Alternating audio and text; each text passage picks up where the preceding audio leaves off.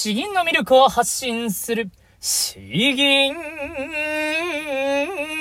チャンネル。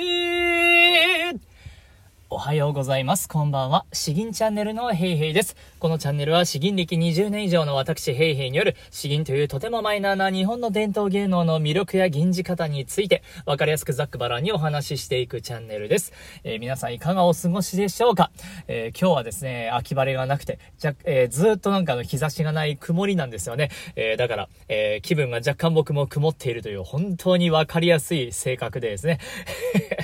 ただあの、昨日よりは、えー、車内が全然あの暑くないので、えー、まあ、のびのび、えー、吟じれるかなと思っております。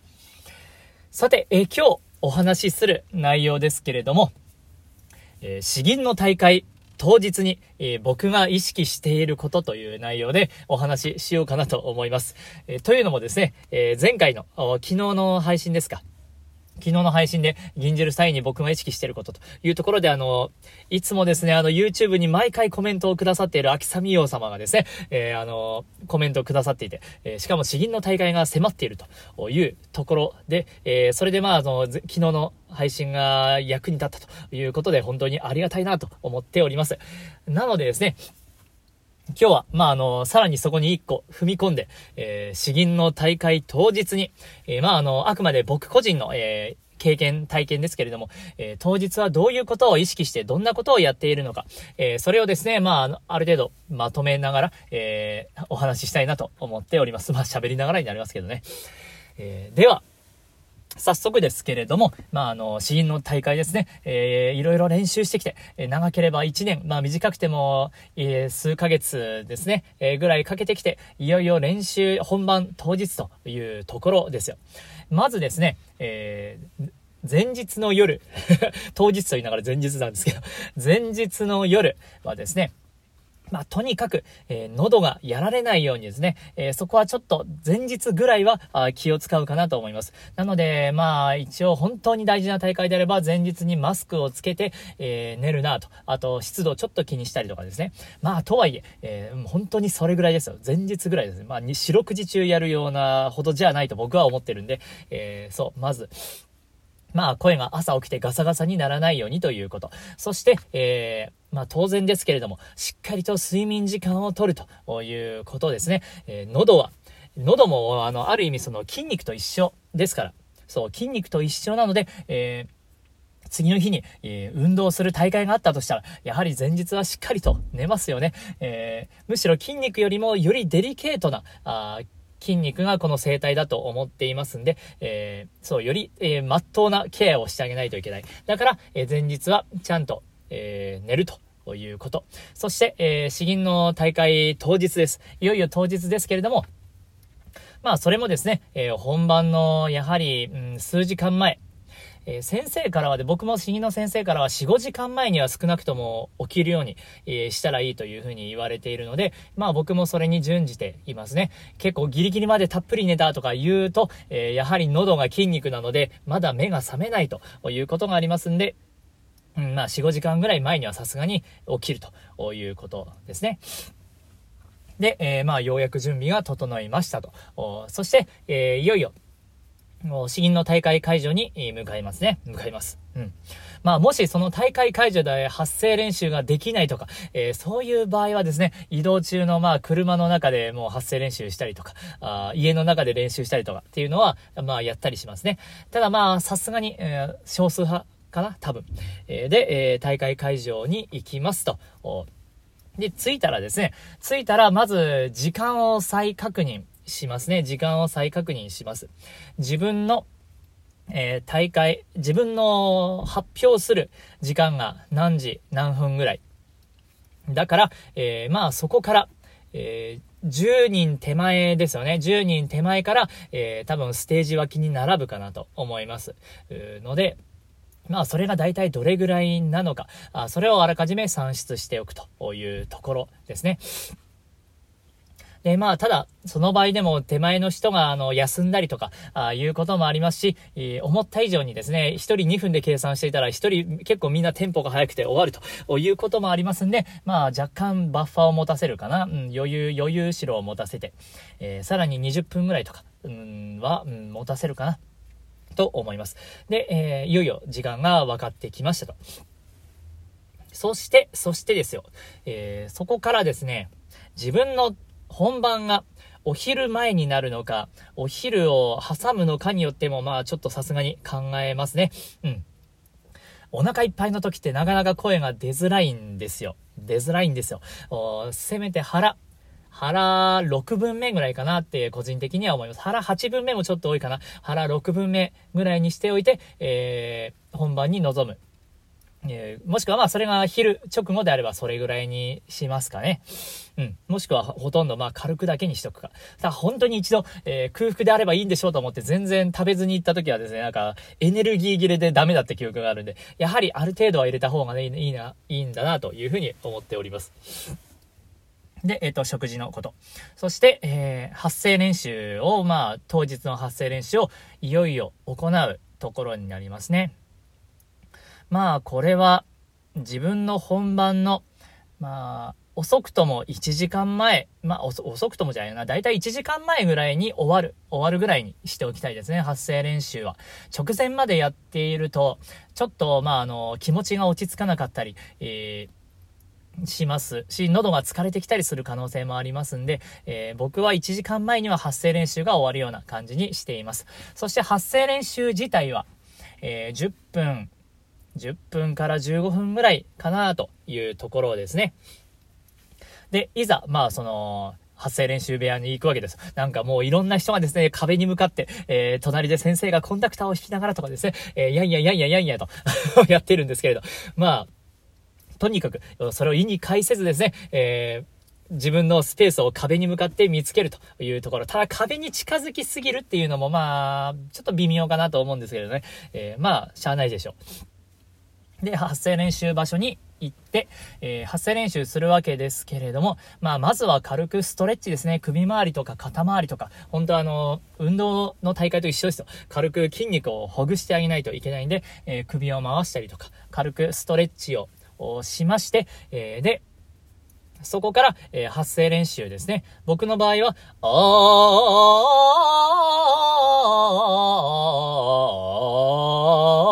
ーえー、これをさらさらっと一息かな一息でやりますね。普段はこれ二息でやるんですけれど、まあ、あの、あんまりがっつりやるのも微妙かなと思うんで、うん、さらさらっと、で、あいうえおんまでですね、えー、やると。で、そこから、そこからですね、そこからどう、どっちにするかな。まあ、あの、えー、まあ、二パターンあるんですけれども、一つは、これまでに自分が詩吟を練習してきた時の録音音源を、先に聞いて、一度聞いてですね、で、それから、え吟じ始めるということをやります。まあ、もしくは、もう初っ端から、え吟じるというところもありますね。やります。ああ、そうだ、一個言い忘れた。一個言い忘れた。えー、軽く滑舌練習もやります。人が全然いなければですね、僕もウイローリを、まあ、1、2分の分ぐらいですかね。えー、そこまでやって、口の周りの筋肉をちょっとほぐしますね。うん。それが恥ずかしければ、あいうえおあを書き聞くけこかこ。えー、それぐらいは必ずやります。そう。口周りこそ本当にあの、ダイレクトにストレッチできてるかは聞いてくるので、えー、それをやりますと。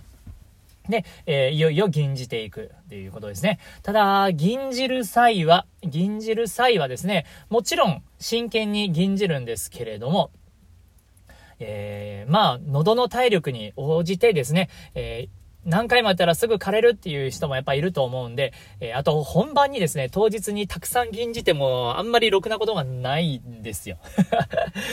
不安の表れみたいになってしまうんで、2回ですね、2回。吟じるのは2回まで。えー、多くても3回ですね。多くても3回。で、まあ、あのーできれば一回吟じるごとに録音して、聞いて、で、もう一回吟じて、録音して、うんうん、これでいこうぐらいの、それぐらいの感じになりますね。で、特に音が、銀次始めと最後ずれたりしたら、あやっぱ良くないんで、明らかに良くないので、えー、音程を意識するところがあるかな、おる、あるかな。まあ、まあ、でもまあ僕の場合は、あとは今まで教わったことを全部改めてちょっと確認しながら銀じるっていう確認作業みたいな感じになります。うん。ですね。すいません、だらだらと。えー、で、あと、あといよいよ、えー、大会がもう近づいてきてですね、えー、ステージ脇に来るというところです。えー、僕は、もう大体着物着て袴が来るんでですね、もうあの座りたくないんです。座るともう、着崩れしてしまうんでですね、もう嫌だからもうずっと立ってることにするんですね。ただ胸元のところとか色々気にして。ただあの、マイクですね。マイクの、えー、調整だけは、もう誰よりも早めに僕結構行きますね。あの、ステージ脇にもう入ったら、えー、マイクの、これちょっと確認していいですか？みたいなことをもう自分から言って、えー、もうさっささっさと、調整するというところです。うん、マイク。マイクの動かしやすさですね。で、上げ下げ、上げ下げの具合です。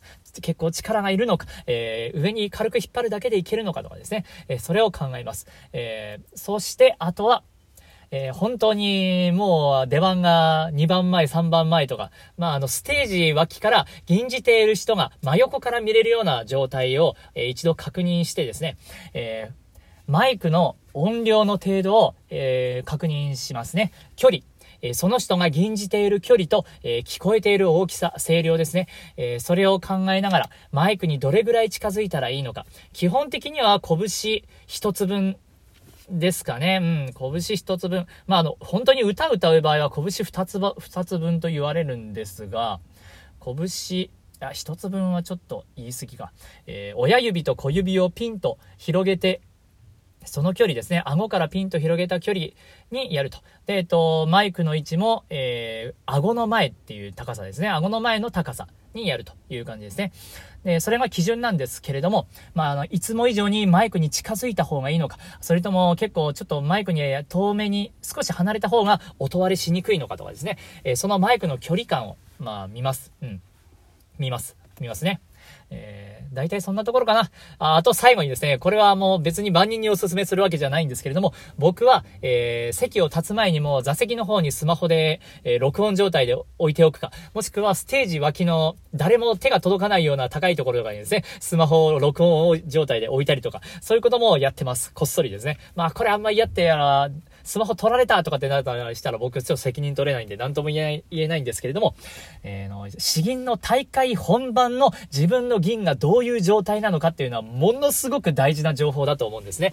なので、えー、僕は多少グレーゾーンな状態、グレーなことをしてでも、極力録音は取りたいと思っているんで、えー、そう、録音状態でスマホを置いたり、え、録音機どっか置いたりですね、自分の銀だけでもとにかく取ろうということをそう、やりますね。やります。ただ、ステージ分けで僕は結構もちゃもちゃもちゃもちゃしてると いうところです。うん。ですね。えー、そして、あとはもうあの、もう詩吟直前になったらですね、もうあの、いろんなことをもう考えないですね。もう考えない。えー、3番前、4番前ぐらいまで詩文はちょっと改めて思い出しますけれども、もう、あとは、えーもうなんかお客さんの方を見て、えー、この人たちに自分の銀を聞いてもらうんだ、みたいな、そういう、え目線をですね、自分じゃなくてお客さんに目線を向けるみたいな、あそういう視点に切り替えて、で、銀じるように、えするかなと思います。まあ、とはいえですね、緊張する場合はもう手も震えるし、足も震えるし、心臓もバクバクするんですけれども、まあ、こういうバクバクできているような、あ舞台に自分が上がっているっていうことはですね、それだけ自分がチャレンジしている、挑戦しているという証ですから、まあ、緊張するのはもう受け入れるしかないんですね。ああ、もう今日もいい緊張しているなと。自分も今日もよく挑戦してるな、偉い偉いみたいな、あそんな心持ちでですね、えー、もうあと大会に臨むと。それであまりにも手足震えたら、まあちょっとそれを、まあそういう時もありますというところで受け入れるしかないのかなと。なんとか緊張を消さなきゃとかって思うと、えー、まああの、やはりですね、悪循環になってしまうんで、えー、そこら辺はもう諦めて、えー、受け入れて、で、とにかくお客さん聞いている人に、えー、ちゃんと自分の議員を届けるという心持ちで頑張るというところです。いや、ちょっと長くなりましたけれども、いっぱい考えてますね。えー、まあ、あの、全部が全部というわけじゃないんですけれども、あくまでまあ僕のやっているルーティンみたいなところなんですけれど、えー、参考になりましたならば、あ幸いです。よし。では、ちょっとたくさん喋りすぎましたけれども、今日一つ吟じていきます。えー、来三陽作、天草灘に白す。ですね。えー、こちら本当にあの、なんか言葉が語感がですね、かっこいいんですよ。えー、ではまず詩文を読んでいきます。天草灘に白す。来三陽。雲か山か、五か越か。水天放仏、聖一発。万里船を白す天草の灘。煙は放送に横たわりて、火ようやく没す。別件す大魚の破壊に踊るを、大白船に当たって、名月に似たり。えー、遠くに見えるのは雲か山か。果ては、えー、関の感度ですね。中国の、中国大陸の方の、えー、五か越か。えー、大、大空と大海原とがはるかに遠くに相接して、一筋の青い髪のように、髪のように見えている。えー、この、えー、ヨーヨーと、かな？ヨーヨーかな？と果てしない天草の灘に、えー、船止まりっていうのかな？船止まりすると、もはや、えー、戦争を戦争を包んでたなびき、日は次第に沈んでいく。雄大なこの夕焼け、を眺めていると、大きな魚が、魚が波の間に跳ねるのが一瞬見えたが、その後には太白星が月のように明るく輝いて船を照らしていたと。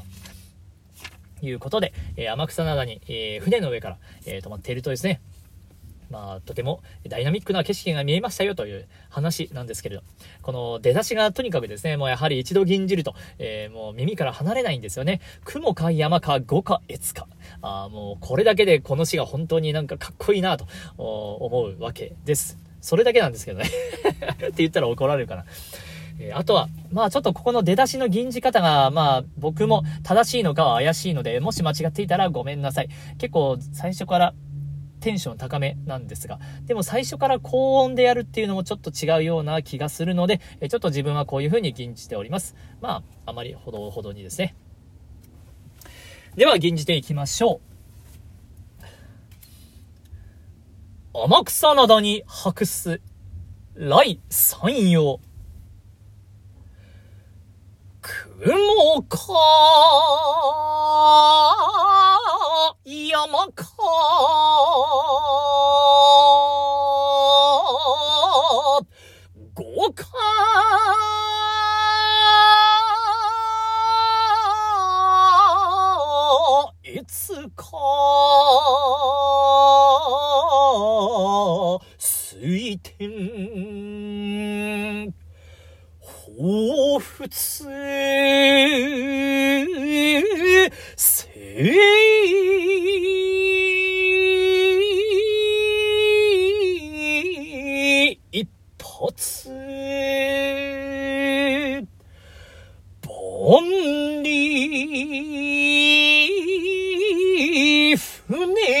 白す天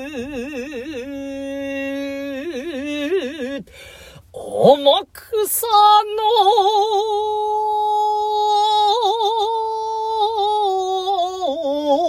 灘。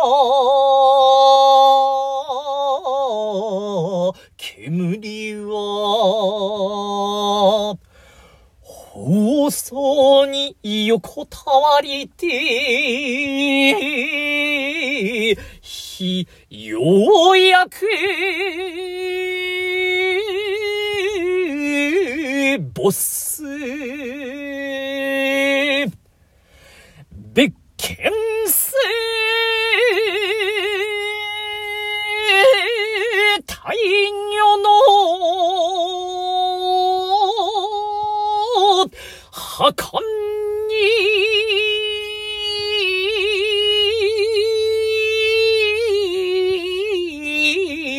踊るを、大白。